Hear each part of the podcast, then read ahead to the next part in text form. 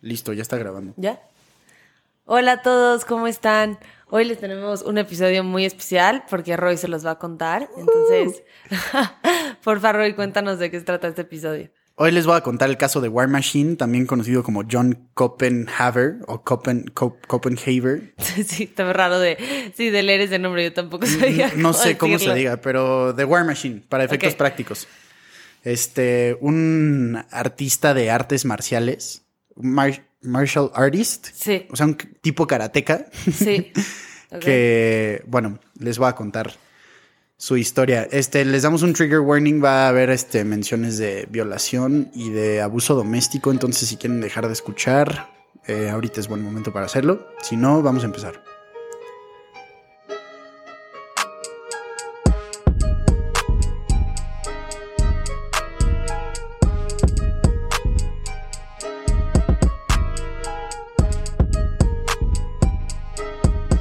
Jonathan Paul Copenhaver nació el 30 de noviembre de 1981. Igual que yo. Ah, No mira. como, qué horror. Siento Pues que sí. no me va a gustar. ¿Cuál es tu signo zodiacal? Sagitario.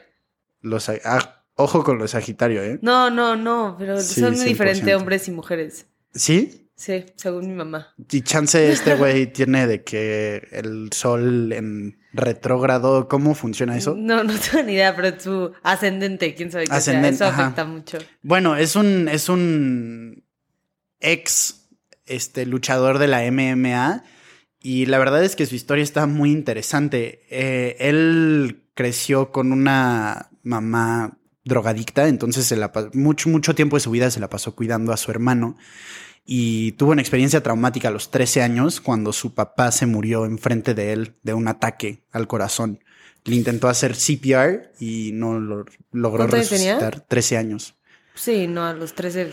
Está horrible. O Sí, sea, no. se, se murió enfrente de él su papá, ¿sabes? O sea, no es como que Sí. estuviera de que en su cuarto y de que ven a ayudarme. Fue de que enfrente de él se murió. Así cayó muerto, literal. Y qué loco que a los 13 años haya intentado dar CPR, ¿no? Sí.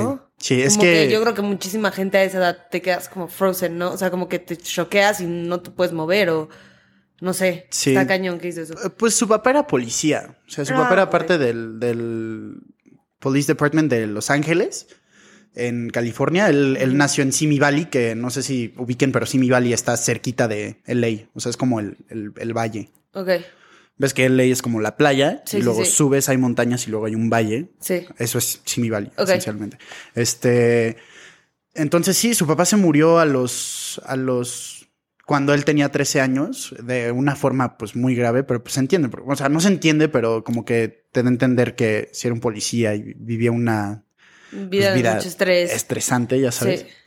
En el año 2000 atendió la escuela de, de Citadel en Charleston, en Carolina del Sur, que el Citadel es eh, conocida para ser como un prep school para la gente que se quiere dedicar al, al Navy o al Army o así. O sea, como que hay, Ah, ok. eh, hay una película de Tom Cruise y Jack Nicholson que está basada en el Citadel. Ah, en serio. O sea, pero es como una academia militar. Sí, tipo militar. No me acuerdo si era esa. Bueno, en fin, es como una academia militar, pero lo terminan expulsando por eh, mal comportamiento. Este, ¿Cuál fue el mal comportamiento que tuvo, sabes? ¿O no pudiste encontrarlo? pues, o sea, imagínate que tu papá se muere cuando tienes Sí. 13 años. Era muy conflictivo, ya sabes, muy explosivo, muy Pelea, Ajá, seguro. típico. Ok. Pero pues nunca fue un güey, este, carente, por así decirlo. O sea, iba bien en la escuela, solo que pues se portaba mal y ya. O sea, era un Ah, niño diablo, prácticamente. Este, en el año 2007 eh, empezó a, a meterse más, de manera más seria a los artes marciales mixtos y lo, lo pusieron. Hay un, hay un show que se llama Ultimate Fighter, que es como un reality en el que seleccionan a varios de- luchadores de artes marciales mixtas y los meten en una casa, es como Big Brother tipo, Pero se pelean, ¿o qué? pero también se pelean, o sea, los fines de semana se pelean. ¿sabes? Ah, ok. O sea, viven juntos. Viven juntos, tienen que hacer juntos. actividades, ya sabes, o sea, cosas así de que Eso de bonding y así. Y al final de la semana se pelean y, o sea, como que la meta final de Ultimate Fighter es que, o sea, si ganas el, como el reality, Sí. Puedes entrar a la UFC, que es como la competencia Sí. más, más reconocida de artes marciales mixtas. Entonces, Este güey, los primeros, no me acuerdo si tres o cuatro episodios de la temporada en la que él está en Ultimate Fighter, pues ya sabes, a cada ratito se está peleando, este, súper conflictivo con los compañeros. De hecho, no sé si, o sea, si quieran buscar algún video de Ultimate Fighter, está muy chistoso cómo funciona porque pues, son güeyes con, o sea, imagínate el nivel de testosterona que existe Sí. en, en esa casa. Qué horror. ¿Cómo están los güeyes, ya sabes, de que todos, ah, no todo puedo el tiempo? en algo peor. O Sí, sea, sí, sí, A mí sí. me encantan todos los shows de reality. Ah, o sea, a mi novio le o sea, emputa muchísimo cuando los veo. Dice que me estoy quemando neuronas. Pero ese sí, o sea, no hay forma humana que yo vea ese show. O sea, yo creo que. Está muy chistoso. No, no hay forma. Pero pues, o sea, total, de que se ponen borrachos, se pelean entre ellos, ya Sí. sabes. Y pues este, este tipo, War Machine o John Copenhaver, se, era como de los villanos al principio de la temporada, porque pues todo el tiempo se está peleando, no se lleva con nadie, etcétera, etcétera. Hasta un episodio antes de, de su pelea como inicial, cuando es cuando como que se abre con el público y empieza a hacer como un journal entry. O sea, esto es como para parte, para efectos del show, ya sabes. Sí, como entrevista. Ajá. y- pero ajá, lo graban de que, o sea, como que abriéndose al público, así de que no, pues yo tengo muchos temas porque mi papá se murió a los 13, ya sabes, o Ok. sea, como que enseña otro lado de sí mismo que lo hace como un poquito más relatable. Un Más poquito, vulnerable, Ajá. ¿no? Sí, sí, sí, y pues desde ahí se, se convirtió de los más odiados de toda la serie en los favoritos. Entonces, pues ya empieza su pelea, le meten una maraca así horrible, así se lo madrean mal. ¿En serio? Pero pues también hay como rounds de revanche en Ultimate Fighter. Y ese lo termina ganando.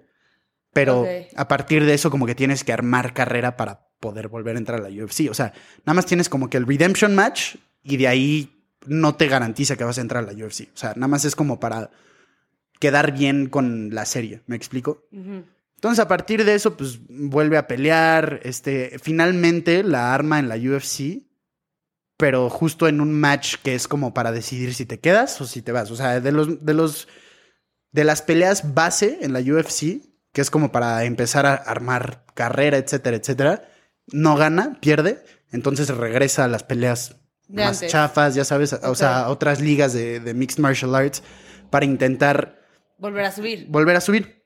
Sí, este. Lo que pasa es que a lo largo de todo esto, o sea, desde el 2007 ya lo habían sentenciado por pelearse con una persona. O sea, de hecho, lo dejó inconsciente en un estacionamiento de un antro en Las Vegas o algo así.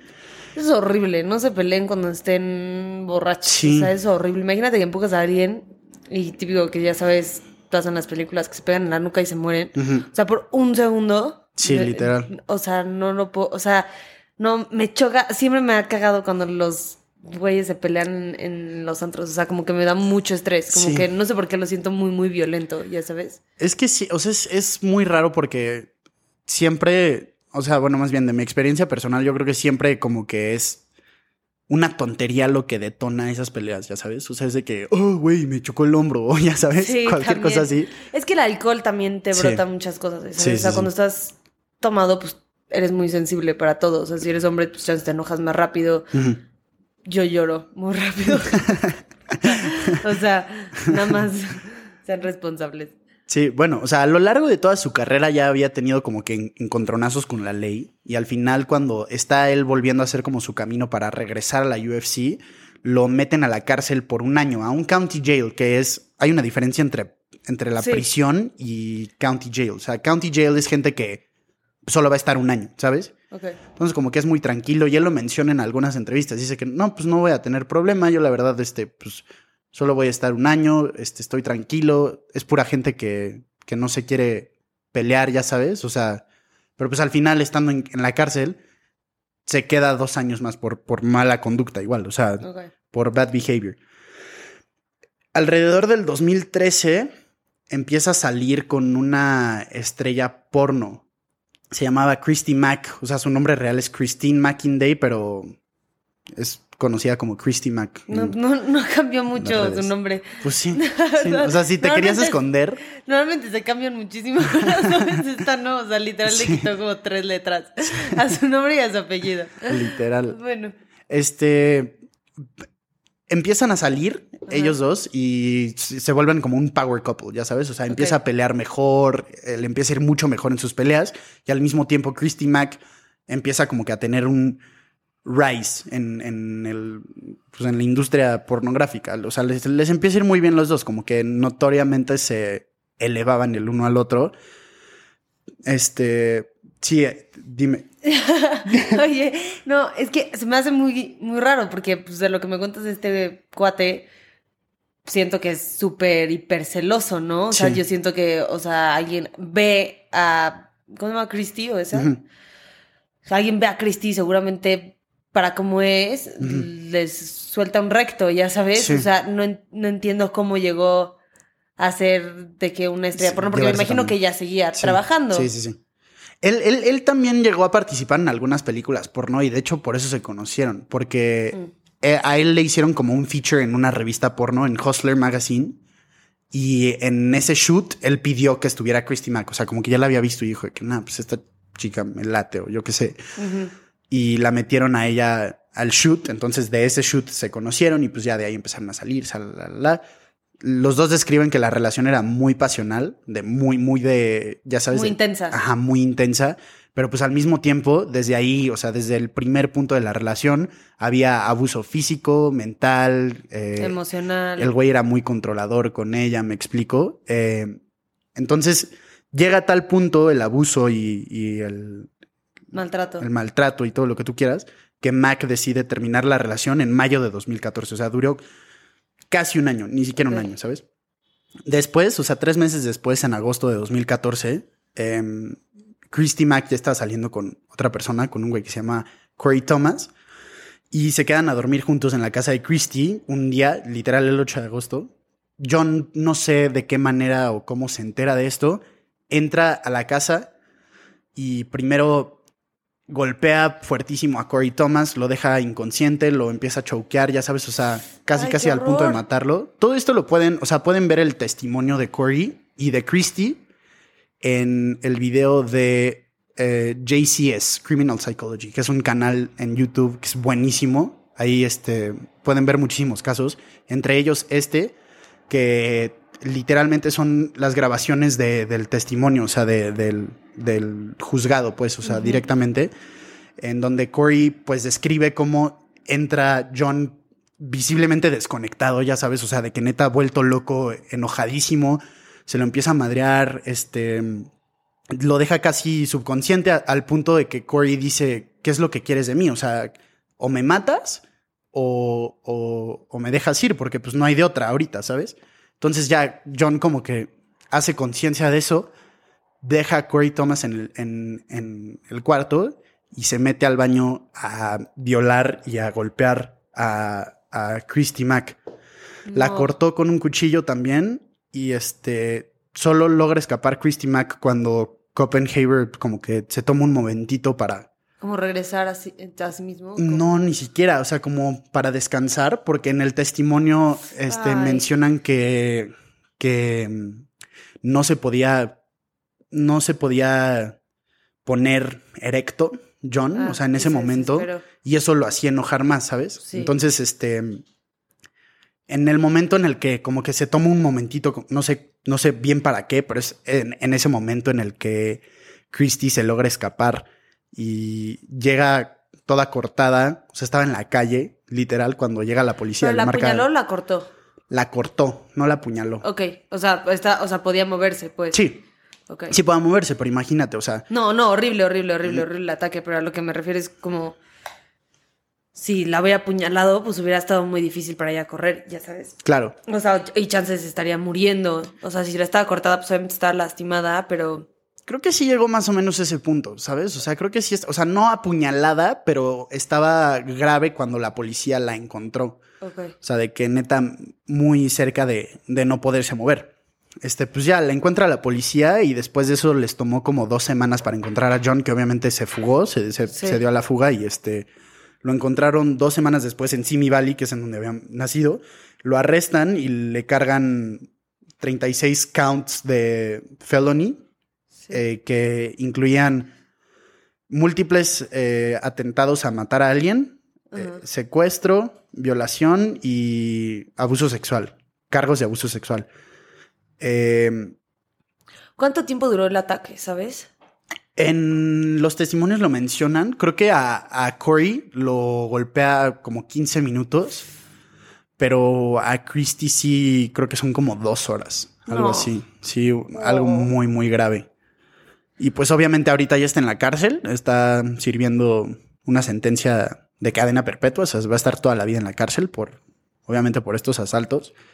Pero está interesante ver, ver cómo una persona que notoriamente pues, ha vivido, o sea, lo hemos visto varias veces en este Sí. podcast, pues tiene una vida difícil, tiene un upbringing muy difícil y obviamente tiene un cascarón, ya sabes, enorme por fuera, que pues yo creo que eso mismo como que lo motiva a ser más fuerte y a ganar y a, a no perder las peleas, etcétera, Sí. etcétera.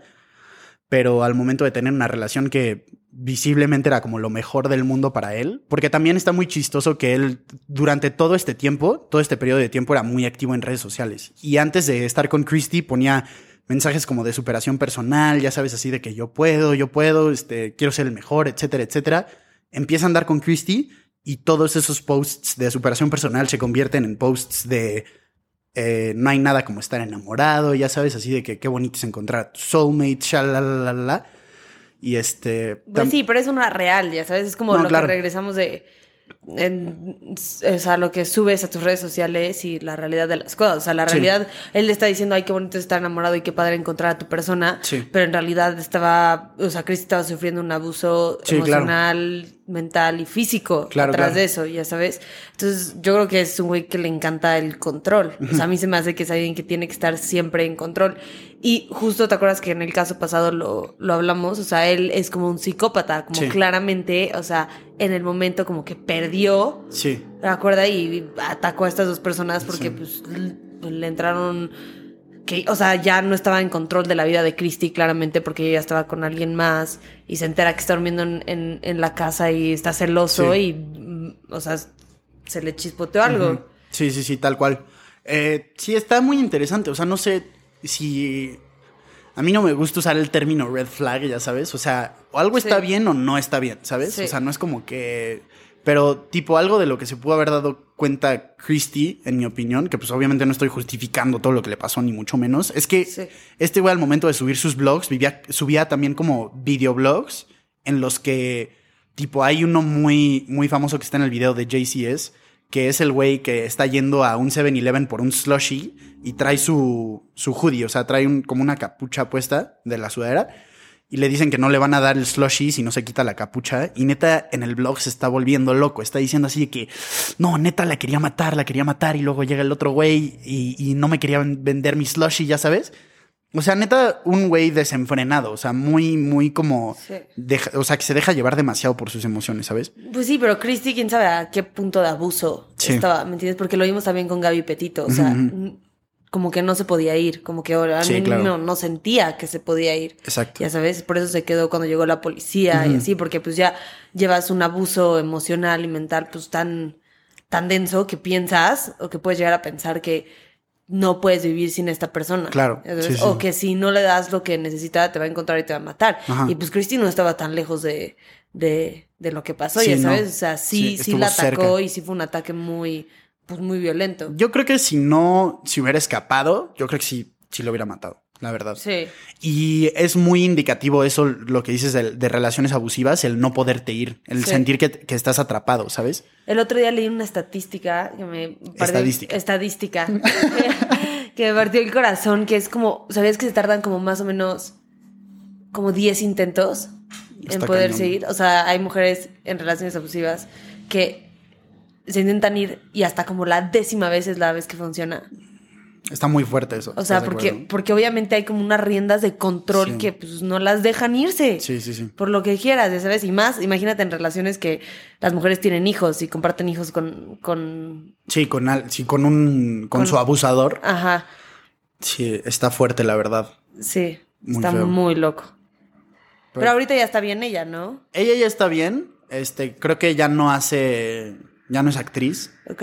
Pero sí, o sea, de hecho, el, el- la audiencia fue en 2017. y pues ya se le ve bien y así, pero te eh, está muy grave porque puedes, puedes encontrar fotos de ella en el momento, o sea, cuando la encontró la policía, está irreconocible, o sea, neta súper, súper madreada.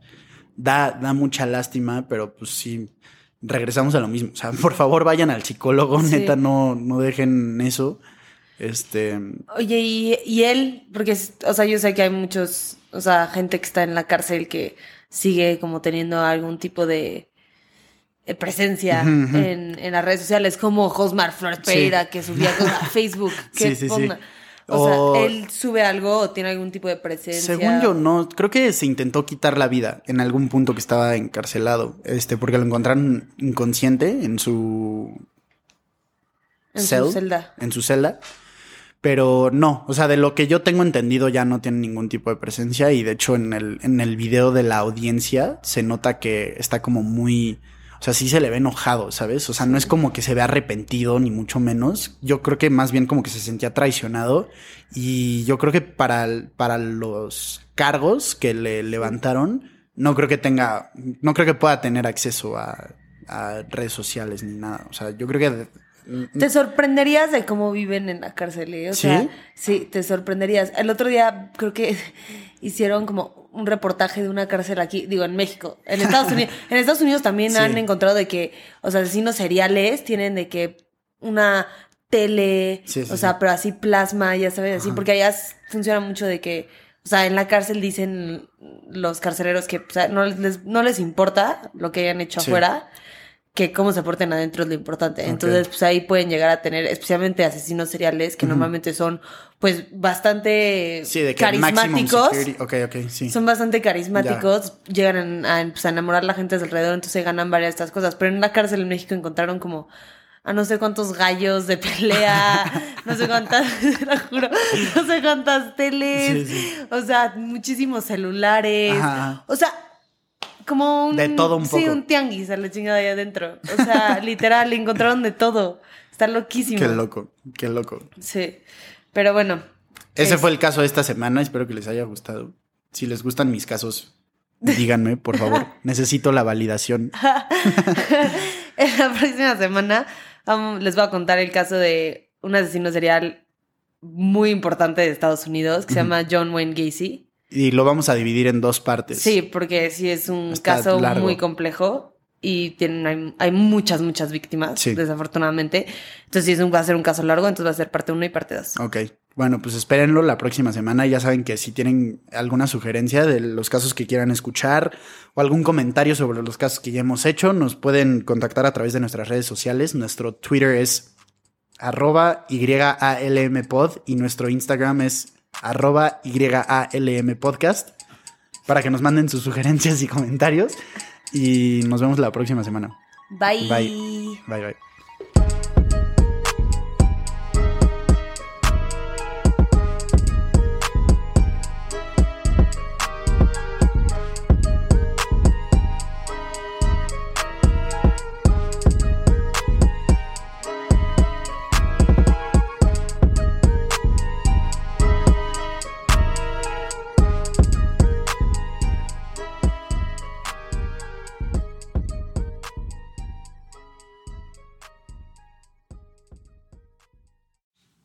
Acuérdense que nos pueden encontrar en redes. Nuestro Instagram es YALM Podcast, nuestro Twitter es YALM Pod y nuestra nueva página de Facebook es YALM Podcast, en donde se encuentra el grupo Investigadores YALM. En este grupo vamos a estar teniendo discusiones respecto a los casos que vemos semana con semana, así que ahí lo pueden checar. Gracias, bye.